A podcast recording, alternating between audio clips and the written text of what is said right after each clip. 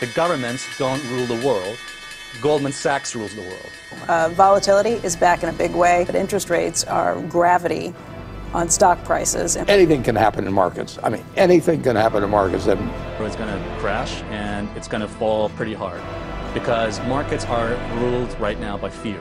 If I see an opportunity to make money, I go with that. Um, so some people are not actually emotionally or psychologically fit to own stocks. Empiezan los FinPix. Soy Mariano Angulo, esto es No Financieros y vamos al lío. ¡Que invierta su puta madre! student watching this, or if you're a publican, or you're a restaurateur, or you're Or a you run a nightclub owner, or you're somebody somewhere who's had your business decimated or your education ruined. Or you're by a, perhaps this man's a small rules. football club. And he not only doesn't know ruin. the rules, but he also breaks the rules that he does know. No mask, no social distancing. And by the way, no one around him thinking anything other than, who is this drongo and what is he doing? Why doesn't he know the rules? He couldn't even shave wood properly. He's just a bumbling fool. And it's honestly, it's got beyond a joke. This man is running the country in the biggest crisis, health wise and economically, that we've faced in our lifetime. And he's a bumbling fool who doesn't even know his own simple rule of six. Something's got to change, I'm telling you. Something has to change. We cannot be in this rudderless position with the captain of the Titanic taking us down. We can't. Aquí estamos, no financieros. Esto es, bueno, es la entradilla, bueno, el comienzo de un, de un telediario en ing- inglés en el que, bueno, pues, mm, bueno, por el idioma, ¿no? Como están hab- hablando en inglés, como- por cierto, cómo mola el acento inglés, ¿no? Tiene, mola bastante. Pues sabemos que está hablando de Boris Johnson, pero si no, si no fuese por el acento inglés, pues mm, quitando que algún detallito diría, pues podría ser aquí en España, podría ser. Bueno, no, si fuese en España sería algo así. Perquè és que està tot molt mal. Està tot molt mal. Molt mal està tot. Muy mal está todo, como se dice aquí en valenciano, ¿no? Está todo muy mal, está todo muy mal. Bueno, era una forma, la verdad, bastante curiosa, pero bueno, creo que al final mm, está todo el mundo desbordado, ¿no? ¿no? No vas a excusar a nadie porque... Pero está todo el mundo diciendo, aquí está pasando cosas, nadie entiende nada y los políticos están todos, ¿no? Pero bueno, vamos al, vamos al lío. Eh, están ahí a tiros en Azerbaiyán y, y Armenia y Macron dice que según su, su intel, ¿no? Sus- su inteligencia, pues que hay mercenarios sirios en Azerbaiyán y Estados Unidos lo confirma. Vamos, estos conflictos siempre, los sirios, los afganos y toda esta tropa siempre están, los iraquíes siempre están metidos todos por todos lados y evidentemente Estados Unidos también. Y no sé por qué también Francia también suele mm, estar ahí, la verdad es que tienen bastante potencia. Hablando de Estados Unidos, eh, Moderna, que es una de las farmacéuticas estrella con el coronavirus por el tema de la vacuna, o está desarrollando una, pues dice que la vacuna no va a estar eh, lista hasta el 2021. Mm, a ver, dos cosas. Una, mm, esto rompe a Trump, porque bueno, él está vendiendo que antes de las elecciones iba a haber vacuna y parece ser que la que más avanzado lo tenía era Moderna. Y dos, es que mm, ahora lo ponen como una noticia. El que quería creer que iba a haber vacuna antes del, 2020, del 2021, o incluso, o sea, nada, en seis meses y tal, pues, eh, pues bueno, sí se, puede, se puede soñar, se puede soñar, pero todos sabíamos que eso no es viable, o las que iban a salir, pues bueno, a saber luego la gente cómo sale, ¿no? Pero bueno, eh, a Trump esto le cruje, lo que pasa es que también el otro día decían que iban a repartir, creo que eran 150 millones de test rápidos, que son de los de saliva, ¿no? En vez del palo este que te meten hasta no sé dónde, pues chupas un, papelito o algo y te detecta si tienes coronavirus. En fin, un pequeño revés. Hablando de empresas, Bayer caía un 10% por provisiones. Es curioso porque en el, con todo esto de la pandemia casi todas las mm, farmacéuticas y químicas, pues bueno, por estar en un lado o en otro, parece ser que les ha ido bastante bien, o lo, lo- lo esperable sería eso. Pero no, esta saca provisiones mm, y estos son alemanes. Esto, pues, mucho ojo. El, lo hablaba con unos amigos hace poco. El, realmente hay como un, una especie de letargo. bueno, parece que todo está como sostenido, ¿no? Como, pero, pero la cosa realmente no funciona, ¿no? Sales a la calle y, yo por lo menos noto que hay, menos ruido de coches, hay menos, no sé, mm, hay menos actividad, ¿no? Independientemente, claro, la gente está en casa trabajando, pero, pero se palpa, ¿no? Se palpa. Más cosas. Playboy vuelve a salir a, bolsa, ¿vale? En el 2011 la hicieron, la, la hicieron privada, ¿no? La sacaron, estaba en bolsa y Hugh Hefner, el mítico de la batita, eh, la, la compró entera y la sacó para él. Hugh Hefner murió en el 2017. La revista dejaron de, emitirla el año pasado. Pero bueno, en- con la última gestión pues se habían reinventado sobre todo hacer eh, streetwear, eh, ropa de calle, eh, calzoncillos, braguitas, ¿no? La típica marca así de, pues eso, resaltando la marca, ¿no? Y, y ahora, pues bueno, la van a volver a sacar a bolsa, una valoración de unos 400 millones. Y bueno, pues se quieren como enfocar en nuevos targets, ¿no? El sexual wellness, o sea, el sentirse bien sexualmente o la salud sexual. eh, lo mismo, style and apparel, o sea, pues eso, el estilo y los complementos y tal. Gaming and lifestyle, o sea, ellos dicen que quieren ser un, un ejemplo de lifestyle pleasure y, y salud y, y bueno, y estar bien, ¿no? Es decir, bueno, no sé. mm, bueno, una cosa así abstracta. También esto de sexual wellness me suena mucho a lo que os comentaba ayer de Enjoy, de la startup esta de, para el sexual, el sexual wellness de las chicas. Eh, pero bueno, mm, no sé, veremos a ver. Esto es, la verdad es que es divertido, ¿no? La marca, el concepto, bueno, dejando a un lado la parte más de la revista y tal, ¿no? Pero bueno, siempre ha tenido un, una aura divertida con el tío este en las mansiones, etcétera, etcétera. Y bueno, Ana Patricia, eh, Ana Patricia Botín, pues no le gustan, le gusta mucho, perdón, le gusta mucho repartir dividendos, lo lleva demostrando muchos años, lo reparten de cualquier forma, eh, haciendo cualquier trampa. ¿Y qué pasa? Que el BCE, el Banco Central Europeo, que bueno, pues también hace mil baldades, pero a veces hacen algo bueno. Y una de las cosas que están intentando imponer es que aquellos bancos que ellos tienen en revisión, que están como estudiándolos, que están viendo si todas sus cuentas están bien, etcétera, etcétera, por lo tanto tienen dudas, pues que no repartan dividendos. El dividendo es un beneficio, es decir, una empresa gana dinero y a, final de año se reúne y dice, bueno, ¿qué hacemos con este dinero que hemos ganado? Pues venga, ¿nos repartimos una parte? Sí, esos son los dividendos. Y cuando es una empresa pública, pública porque cotiza, ¿eh? no, no, no que sea del Estado, pues los accionistas reciben parte de esos beneficios. A Ana Patricia le gusta mucho repartir dividendos de cualquier manera y lógicamente el BCE dice, oye, si estás en revisión, si te estamos analizando porque tenemos dudas de tu solvencia, de tu rentabilidad, etcétera, etcétera, lo que no puedes hacer es repartir dividendos. Y ella se opone a esto.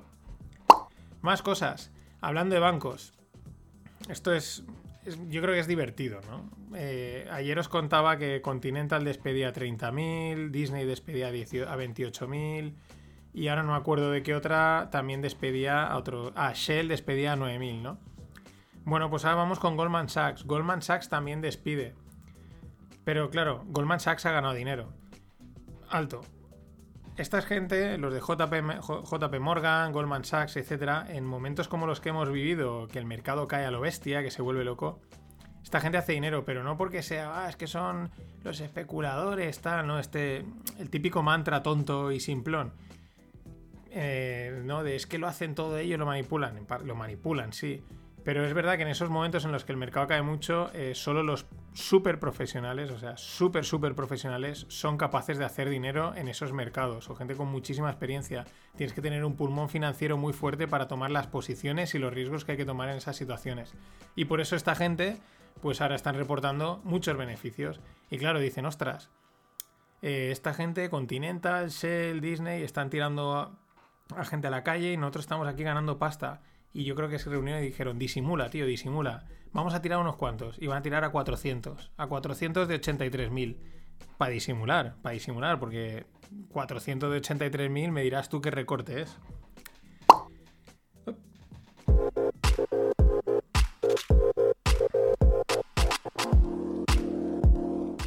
Se me había pasado. Vamos con las startups. Hoy hay bastante startups y de, y de blockchain. Bueno, eh, lo primero, una, una startup sueca, podríamos decir que es la Nicola Track sueca, eh, que se llama Ein- Einride o Einride, como sea, eh, pues levanta 10 millones de euros. Su idea es no solo es que el, el- el camión sea eléctrico, sino que sea totalmente autónomo.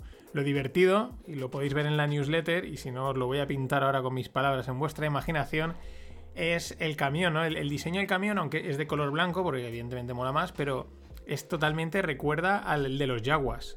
Los Jaguars es eh, en Star Wars, en el Tatooine, ¿no? Estos, cuando van por ahí, va eh, Luke Skywalker con Obi-Wan, ¿no? Y les disparan unos y hay unos que les desmontan el Speedster este y son ahí unos muñequitos ahí y llevan un camión que es como un, no sé, como un cubo así raro. Pues que es parecidísimo. El, camión de los Jaguars estos, pero ahora es una startup y levanta 10 millones. Más cosas, rondas. Captoplastic, que hace eh, eliminar microplásticos del mar. Muy guay esto. Mm, levanta una ronda de 160.000 euros. Irius Risk, de ciberseguridad. Levanta ronda de 6,7 millones de euros. Y Motor K, que es un SaaS de automoción, ahora os explico, eh, ronda de 10 millones de euros. Que es un SaaS es un eh, software as a service. Mm, yo le he puesto ese SaaS por la explicación que hacían. Ellos lo que se dedican es a desarrollar como soluciones, e-commerce y cosas cloud, etcétera, ¿no? Digital, internet, bla, bla, bla, para empresas de automoción, sobre todo talleres, eh, pequeños comercios y de este rollo, pues para que se digitalicen, ¿no? Y parece ser que tiene en Europa está muy, muy, muy instaurada y con un buen crecimiento. Y ahora traigo, bueno, dos cosas, dos cosas chulas y una idea. Una, eh, hamburguesas top. O sea, la idea se llama hamburguesas random. Ya os digo, ya os he desvelado el- la gracia. Es, una, es una web, que esto pues es de Estados Unidos, y lo que hacen es que tú te suscribes por 15 dólares al mes mínimo, o sea, según la cantidad de hamburguesas que pides. Entonces, un algoritmo de inteligencia artificial te hace un, como ponen aquí, Quick Mysterious Test, un test misterioso rápido. Y entonces en función de eso dicen, vale, pues a este le mola esto, le mola tal. Y entonces te envían de forma random, aleatoria, te van enviando cuando tú has programado, oye, los miércoles a las 9 me envías hamburguesa. O X hamburguesas, según la gente que seáis en casa. Y te las envían. ¿Cuál es random? Pues igual de un sitio, igual de otro, igual de tal. Pero bueno, es divertido, es gracioso. La verdad es que la hamburguesa pues te comerías una cada día. Pero es que la, la web también está, está chula, ¿no? Porque pone, oye, this is stupid, I don't need this. Y dice, listen, there are too many burgers joints around you. O sea, como diciendo, espera, eh, hay muchos sitios de hamburguesas alrededor tuyo, así que no descartes esta opción. Claro que no, esto no hay que descartarlo nunca. Más cosas. Hablando de fast food, las cadenas, es decir, pues de estas de fast food, Starbucks y Chipotle y alguna otra, están invirtiendo, Taco Bell me sale, están invirtiendo 290 billions en una carrera por ver quién diseña el drive-thru perfecto, ¿no? El, el Macauto perfecto. Eh, ¿Por qué? Pues porque las cosas han cambiado, esto haya venido para quedarse o para no, pero ha cambiado el chip de, bueno, pues mm, más delivery, más delivery, o más voy y me lo busco, y están, están ahí metiéndole. Yo he visto algunos diseños por ahí de otras cosas, incluso de supermercados y tal, cosas muy, muy bizarras, pero bueno, se están desarrollando cositas por ahí. Y aquí es donde yo os digo la idea que se me ha ocurrido. Ahí la, dejo, la voy a dejar. Porque hace poco también veía a Dani García, que es el, el chef este, creo que es malagueño, ¿no? Que es no sé cuántas estrellas. eh, que también, pues bueno, se ha volcado totalmente en hacer delivery. También vi al, al de Diverso, al David Muñoz este. Y parece ser, bueno, que. Bueno, pues que la gente, evidentemente, pues en los restaurantes y en los sitios cerrados públicos no se siente cómoda y prefiere pedir la comida a casa, pues oye, se envía a casa. Aquí hay, la primera idea es que aquella gente que sea más de inventos, desarrollar algún tipo. Es decir, uno de los problemas del delivery es que la comida llega un poco pues reblandecida, ¿no? O, no sé, ese recalentor un poco que pierde calidad. Entonces, algún tipo de, packaging que, pueda solucionar y que conserve mejor el, estado ese de los alimentos sería top. Pero la idea es, vale, eh, ¿qué vas a hacer al final? ¿Estar en tu casa siempre recibiendo la comida, que vengan tus amigos, ir a tu casa? Al final también la gracia es un poco salir de, de las casas, ¿no? Y juntarte en un espacio distinto. ¿Y por qué no alquilar un Airbnb una noche? Te juntas ahí con los colegas, un Airbnb que esté chulo, el típico que tiene terracita, tal. Yo aquí cuando empezó la pandemia, al pasar la pandemia, miré en Idealista y en Valencia empezaron a salir áticos chulísimos, que a ver quién los podía alquilar, pero eran todo Airbnb, ¿no? Pues oye, te lo alquilas una noche que pagas, no sé, a un precio decente, entre 6, 7, 8 personas, 5, no sé, pagas 10 euretes cada uno, lo alquilas, te pides ahí el delivery o te llevas para cocinar y bueno, pues pasas una noche distinta y con seguridad, porque al final estás en un ambiente controlado. La idea ahí queda. Más cosas, eh, súper interesante, vamos ya con, con blockchain y con las criptos, súper interesante lo que ha pasado. El Departamento de Justicia de Estados Unidos ha imputado a los fundadores de BitMEX. BitMEX es uno de los exchanges más importantes donde se intercambian y se, compran y se venden monedas. De los primeros, de los más potentes, de los más grandes. Y entonces, claro, eh, los han, por bueno, por fraude o por lo que sea. Y es, bueno, mm, muy interesante porque mete mano, ¿no? En, estas cosas que muchas veces es como, ¿no? El, el sistema alternativo, etcétera. Pero más interesante es un párrafo del, del statement que han lanzado, eh, pues el Departamento de Justicia, ¿no? Y dice lo siguiente. Los activos digitales son una gran promesa para nuestro mercado de derivados y nuestra economía. Para los Estados Unidos es imperativo ser un líder global en este espacio. Tenemos que detectar la actividad ilegal. Solo pueden salir productos financieros innovadores si hay integridad de mercado. No podemos dejar que los malos actores ganen ventajas sobre otros exchanges que sí cumplen las normas. Súper interesante porque está diciendo que Estados Unidos tiene totalmente controlado eh, toda esta historia, que les interesa, que les parece que son productos innovadores y que quieren defender el mercado. Y que al final muchos de los que está, de los exchanges y toda esta gente, ¿no? Que las narrativas son, ¿no? Lo alternativo, tal, va a acabar el sistema. Realmente, este párrafo viene a decir que estos están totalmente en el meollo, ¿no? Por así decirlo. Y la convergencia, porque para mí es un gesto de convergencia, ¿no? Entre los dos sistemas, eh, continúa.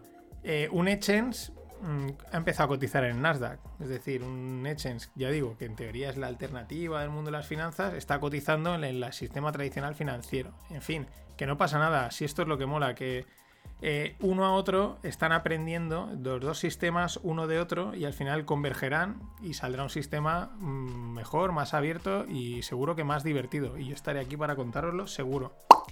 Y hablando de, finanzas descentralizadas y de dónde realmente está el money en este sector, los mineros de Ethereum han ganado seis veces más en comisiones que aquellos que estaban minando Bitcoin en el último mes. Ojo, es que es el, boom de DeFi ha sido espectacular. Es ahí donde está, donde está el, negocio de momento, es en, en las comisiones y las comisiones. Bueno, no os olvidéis, estamos en los 500 años de la circunnavegación más importante del planeta, la de Magallanes. Siguen por ahí abajo, siguen aún buscando... mm, 500 hace 500 años estaban por ahí abajo, ya muy abajo de Argentina, allí en Tierra de Fuego, pero aún, aún no lo han encontrado, aún no lo han encontrado. Veremos si pasa algo más. Nada más. El domingo hay fin de pod y si nada, nos vemos la semana que viene. Gracias por estar ahí. Always look on the bright side of life. Always look on the light side of life.